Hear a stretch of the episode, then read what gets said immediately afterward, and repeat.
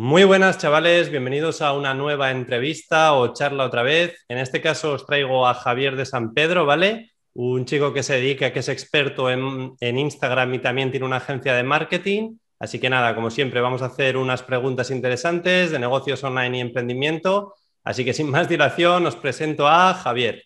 ¿Qué tal? Muy buenas, encantado de estar aquí en, en tu podcast, charlando un poquito. La primera, bastante obvia, ¿quién es Javier de San Pedro?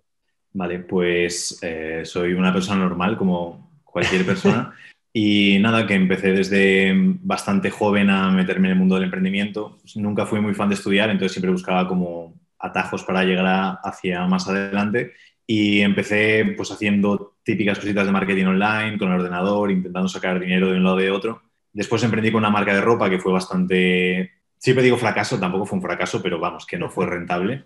Y después, uno de los primeros negocios rentables que hice, que por eso te conocí a ti, fue que hice arbitraje en, Amazon, sobre todo enfocado a libros. Me acuerdo. Y ahí fue, sí, como el primer negocio que dije, ojo, es rentable, aunque nunca lo escalé ni nada. Y después empecé a hacer trabajitos más ligados a marketing digital, a ofrecer servicios para empresas y ya han pasado pues, un montón de años y, y en eso seguimos con una agencia de marketing haciendo servicios para empresas. Estamos muy especializados en marcas personales, pero también trabajamos tema de e-commerce y demás y bien, muy contento y, progresando y creciendo cada día. Genial. ¿Cuánto tiempo llevas ya con la agencia de marketing, más o menos? Mm, nivel en serio, más o menos desde finales de 2017, más o menos a nivel en serio. un trabajito extra un poquito más atrás, pero ya unos cuantos años. Tres, cuatro años, joder. Entonces, y lo que has dicho de que empezaste a vender libros en Amazon, eso fue entonces hace cinco, así, ¿no? Cinco o seis años. sí que fue hace, hace bastante. ya ni me acuerdo ¿eh? cuándo, pero hace, hace mucho tiempo, sí. Joder, sí, sí, a lo tonto. O sea, llevábamos un montón de tiempo sin hablar, pero lo que has dicho de que empezaste a vender en Amazon, eso igual sería en 2016 o así, si no recuerdo mal. Sí, pues, pues por ahí, por ahí sería. Podría ser. Muy bien, muy bien. Vale, vamos con la siguiente pregunta. Hablando ya un poco de crecimiento, redes sociales y demás, ¿qué recomendarías a una persona que quiere crecer en Instagram? Desde tu experiencia y demás? Vale, eh, pues lo primero, que tenga claro el por qué quiere crecer, porque nos pasa continuamente con clientes el hecho hmm. de que el objetivo parece que es siempre Instagram quiero seguidores, Instagram quiero seguidores, y pensar realmente es necesario para mi negocio o para el, objetivo que yo quiero tener muchos seguidores. Si hmm. la persona es quiero ser influencer, quiero que marcas me paguen por promocionar sus cosas, entonces sí, te hacen falta seguidores 100%, pero que no piensen únicamente que Instagram es una, una herramienta o una plataforma donde hay que conseguir seguidores y ya está, porque se puede utilizar a nivel de, de búsqueda en frío de clientes perfectamente y funciona genial. Se puede usar como únicamente tener una especie de currículum. No es obligatorio solo el hecho de tener seguidores. Entonces, que lo primero se pregunten, ¿realmente me hacen falta y para qué quiero esos seguidores?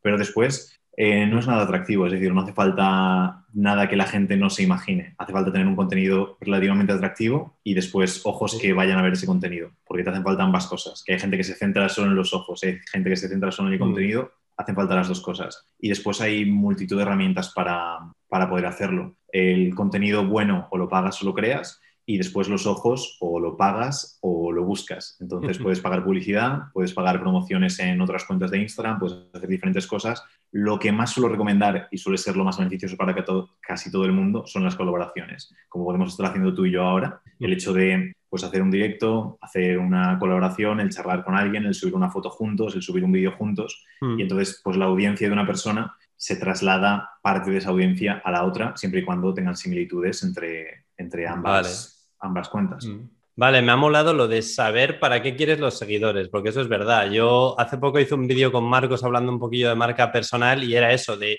lo de ser influencer porque sí, o sea, quiero tener muchos seguidores porque sí, es como muy vacío, ¿no? Y en tu caso está guay mm. lo que has dicho de tienes que saber para qué los quieres, o sea, tendrás que tener algún tipo de estrategia, ¿no? De negocio, vender algún producto, servicio o, o alguna otra cosa, pero tener claro, ¿no? Eso me ha molado, porque es que seguidores por seguidores, puedes comprar seguidores por 100 euros, 10.000 seguidores y fuera, pero eso no sirve para nada, ¿no? Obviamente. Sí, y que si, y que si promocionas, eso, si haces promoción de otras cuentas, de otras marcas, sí que tiene sentido porque la marca va a querer que tengas esos seguidores. Hmm. Pero yo siempre se lo digo a mis clientes, el hecho de decir, es que queremos, quiero 10.000 seguidores. Y digo, vamos a ver, tú ofreces un servicio ¿Quieres 10.000 posibles clientes? Es decir, ¿eres capaz de asumir 10.000 mm. posibles clientes? No, no, para nada. Con 30, 40, 50 clientes iríamos como, como locos. Entonces, ¿para qué quieres 10.000 personas que quieran saber sobre tu servicio si no puedes ni siquiera asumir esa cantidad de gente? ¿Para qué quieres más de 200, 300 seguidores que sean posibles clientes que luego acabes pues, transformando en clientes reales a esos 50 máximo? Luego ya irás creciendo y ya irás a más. Pero Eso puede traer totalmente. mucho problema. Eso Mm. totalmente. Yo la verdad que ahora estoy haciendo contenido de marca personal también en YouTube y estoy preparando vídeos y tal y, y- y me gusta mucho recalcar la idea de no necesitas 100.000 seguidores para ganarte la vida con una marca personal. Podrías tener 5.000, 3.000, lo que dices tú, 1.500. Si de 1.500 un 10% te compra un producto de 100 euros al año, ya tienes ahí un negocio de 50 a 100.000 euros al año, ¿no? Entonces la gente se lía mucho con esa idea, sí, sí. Ujú. Vale, seguimos con la siguiente pregunta. Ahora ya en cuanto a tema agencia, ¿qué recomendarías también a una persona que quiere empezar una agencia de marketing? ¿Vale? Lo típico que todo el mundo empieza, pero realmente luego yo he visto muchas personas, no voy a dar nombres, que empiezan una agencia de marketing y a los tres meses o seis meses ya lo han dejado. O sea, ¿qué hay que hacer? ¿Qué recomendarías para empezar y que funcione y, que no lo dejes y que sea rentable, ser posible? Vale, pues lo primero, lo que siempre suelo recomendar, que luego hay gente que se me echa encima porque dicen que no es lo recomendable y demás, pero siempre considero que lo importante es empezar a hacer girar la rueda. Y lo más sencillo normalmente suele ser ir a conocidos, amigos o familiares y hacer trabajo para ellos. Cuando digo hacer trabajo para ellos es por lo máximo que podamos sacarle a nuestra familia, que a veces son 50 euros al mes y a veces son 0 euros al mes. A veces nuestros familiares no nos quieren pagar nada, pero lo importante es hacer girar la rueda.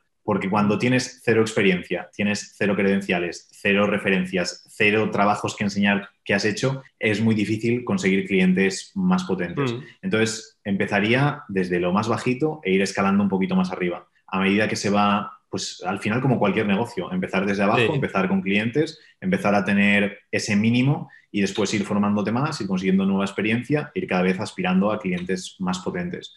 Pero es el truco prácticamente para cualquier negocio el hecho de, de Lo de empezar. da igual lo que sea, que sea mejor, que sea peor, pero el hecho de empezar. Mm, Me ha gustado también eso de empieza con un cliente de 50 euros al mes. O sea, no te vayas a 1000 euros al mes, ¿no? La típica que te venden. Monta tu agencia de marketing que, que factura 10.000 euros, montala en 30 días. Es como, para, para. O sea, Sí, yo, yo siempre cuento que, que mis primeros trabajos de marketing digital fueron en Fiverr y hacía auditorías de cuentas de Instagram por 5 dólares. Y Claro. hice unas cuantas por 5 dólares.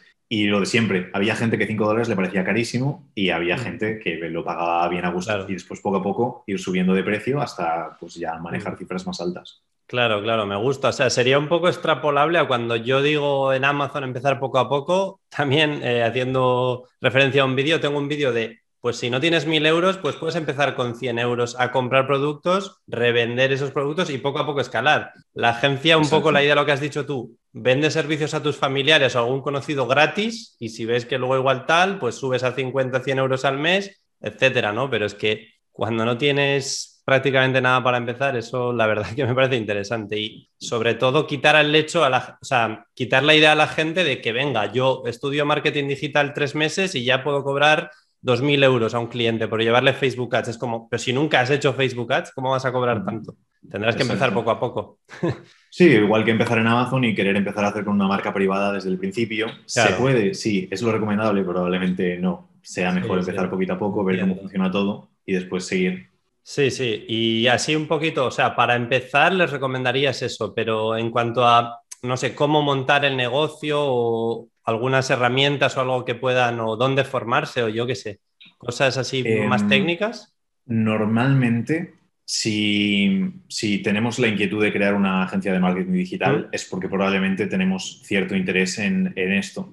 Y yo siempre digo, cualquier persona, es decir, mis primos o mis sobrinos de 15 años manejan mejor Instagram y manejan mejor las redes sociales de lo que puede hacer Sí. prácticamente cualquier negocio.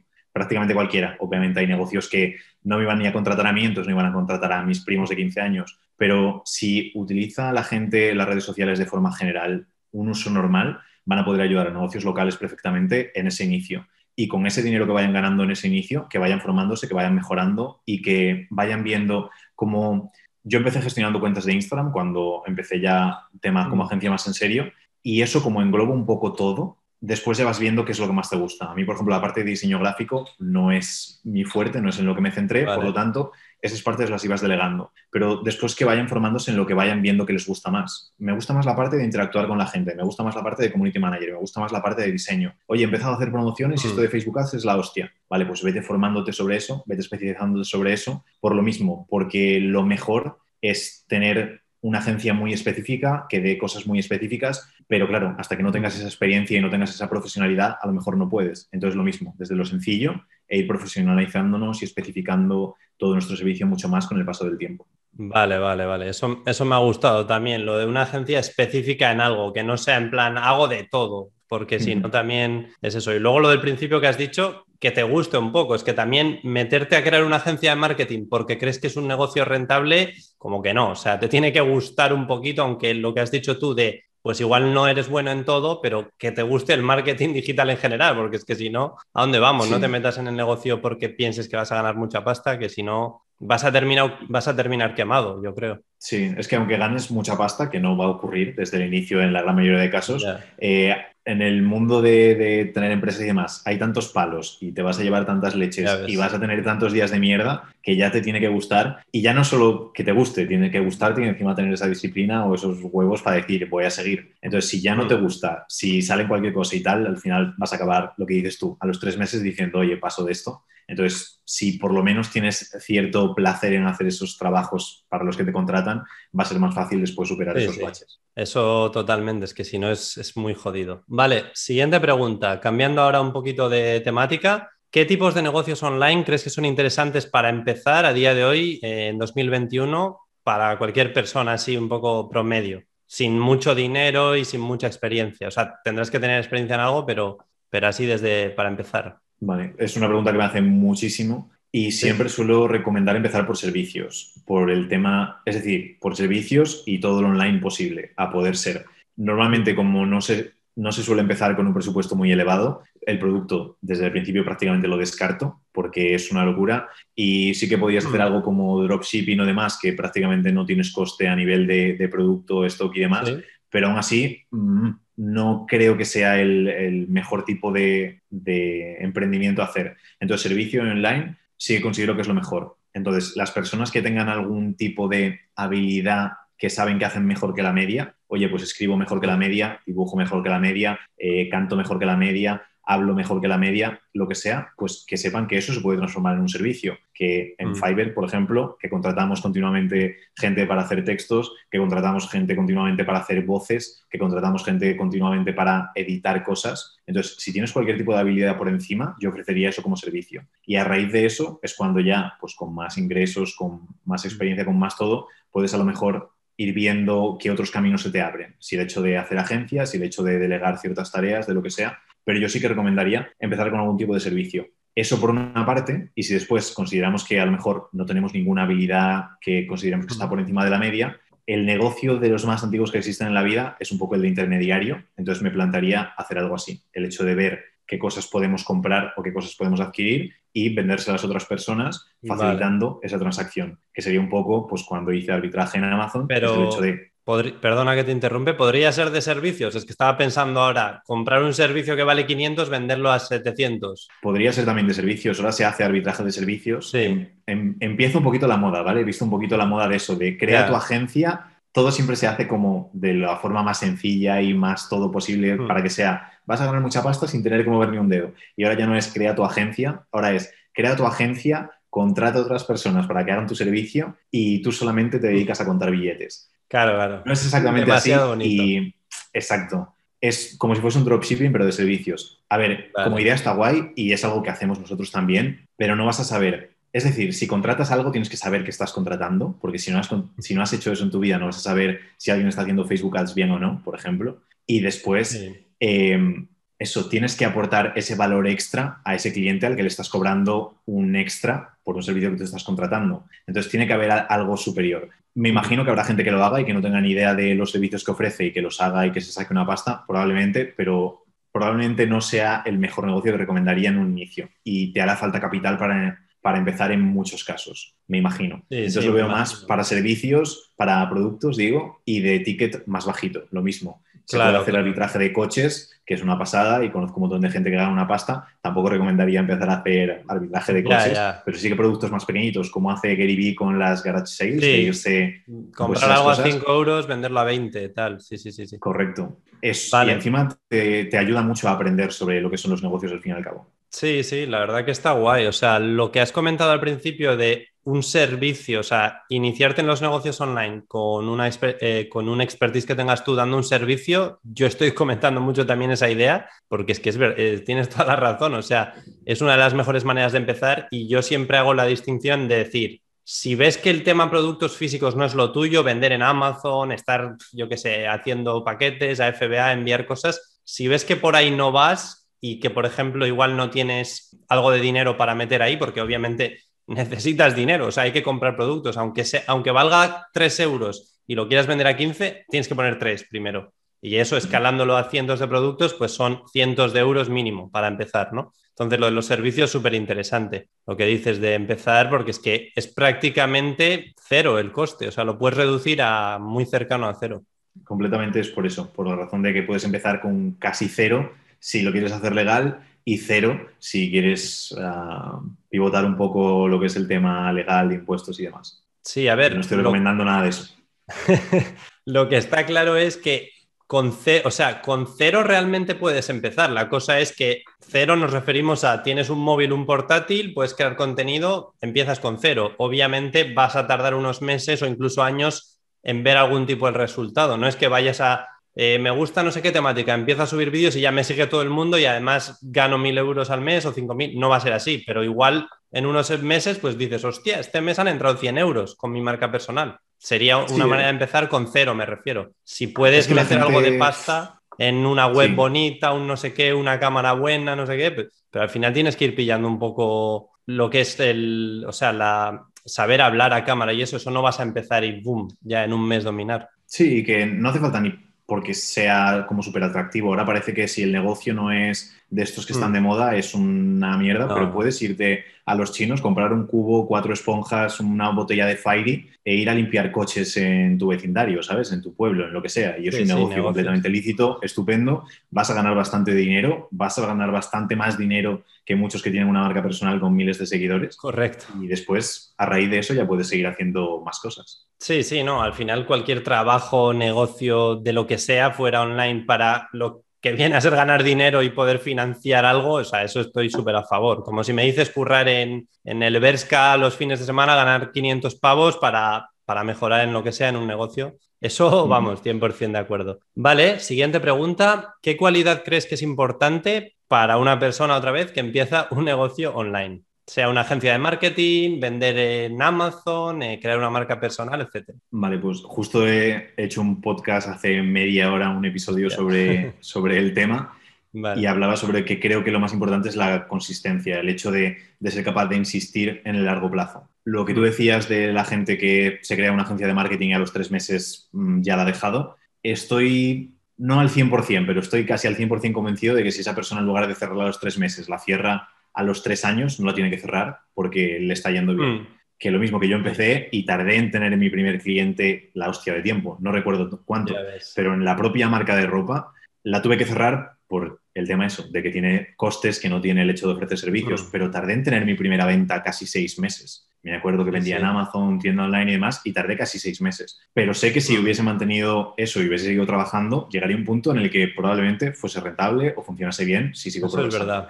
Entonces Mm. el hecho de insistir, de ser consistente, de seguir apareciendo, de hacer acciones todos los días que te muevan hacia adelante en, pues en ese progreso en tu negocio, me parece fundamental y creo que es Mm. muy, muy, muy, muy difícil que te vaya mal si eres capaz de aguantar muchísimo tiempo. Ya ves, tío. Sí, sí, me ha gustado la idea de empiezas una agencia de marketing. Si lo dejas en tres meses, has fracasado porque lo has dejado, básicamente. Si estás tres años, no sé si vas a tener éxito, pero muchas más posibilidades de tener éxito si estás tres años currando que tres meses. O sea, eso, eso Sí. seguro.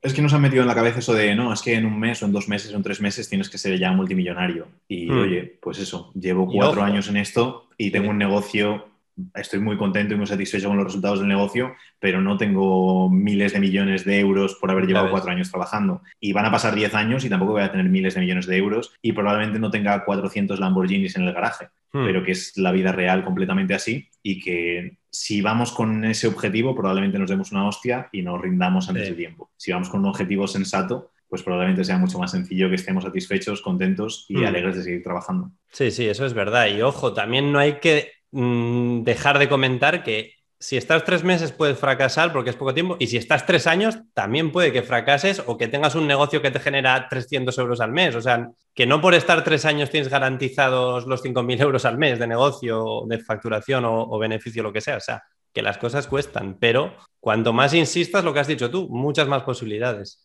Yo, a ver, por comentar un poquillo mi opinión aquí, o sea, estoy de acuerdo en eso, consistencia, iba a comentar el tema de la paciencia, pero bueno, que es lo mismo. igual una cosa sí que diría últimamente sería el tema de saber reinventarte y estar todo el rato aprendiendo, porque es que las cosas cambian bastante rápido, o sea, en cualquier modelo de negocio. Entonces, si no estás continuamente de aprendiz y en plan humilde de, hostia, ha salido algo nuevo, me estaba funcionando esto, ahora ya no, eh, o sea, aprendo de alguien, como si es de un chaval de 18 años o un tío de 40 o, o lo que sea, pero, o sea, estar continuamente aprendiendo, no pensar que lo sabes todo y no acomodarte en una posición de va, me van bien las cosas, venga, curro una hora al día, que ya esto lo tengo controlado, Facebook has le doy a un botón, no sé qué, o sea, no, hay que estar ahí horas y horas y cuando ves el cambio, decir, hostia puta, hay que aprender algo nuevo, venga. Sí, eso es una clave muy grande porque lo mismo, podemos estar insistiendo toda la vida en, ah, pues en eso, en hacer coches con ruedas de piedra, hmm. que probablemente insistamos toda la vida y no nos vaya bien nunca. Entonces sí que el hecho de,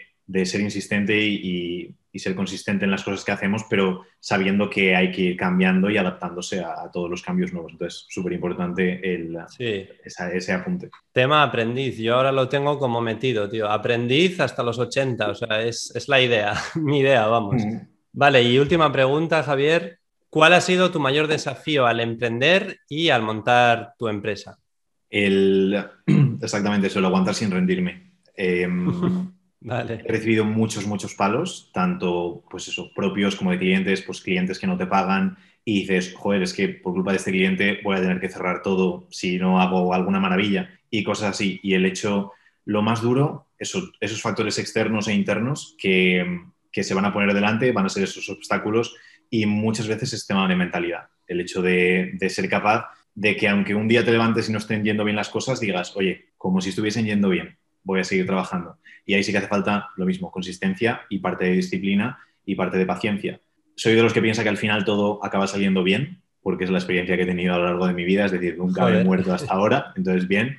Y siempre pienso eso, digo, vale, hoy es un día de mierda, pero podemos hacer cosas para que vaya un poquito mejor. Hmm. Entonces los obstáculos son eso, pues factores que ocurren que te van a tirar al suelo y, y que cuesta, que cuesta, pero que hay que ir, como dices, mejorando, eh, pivotando, aprendiendo continuamente para que ese error no vuelva a ocurrir en el futuro. Y mm. normalmente no ocurren. Se hacen otros errores, a veces más grandes, a veces más pequeños, pero sobre todo lo importante es no seguir cayendo en esos errores porque estamos aprendiendo continuamente. Pero eso, el, la lucha con uno mismo a, veces para, para, poder continuar y no rendirte cuando no toca. Sí, sí, hostia, me ha, gustado, ¿eh? Ha sido bastante realista la, la respuesta de ¿cuál ha sido tu mayor desafío? No rendirme, o sea, de muchas veces estás en plan de hasta la polla, lo dejo, o igual un mes que estás de bajona, mucha menos facturación, lo que dices, un cliente no te paga, o sea, yo creo que pasa en todos los negocios y en, la vida de cualquier persona que tenemos negocios online y que nos dedicamos a ellos solo, o sea, al final depende tu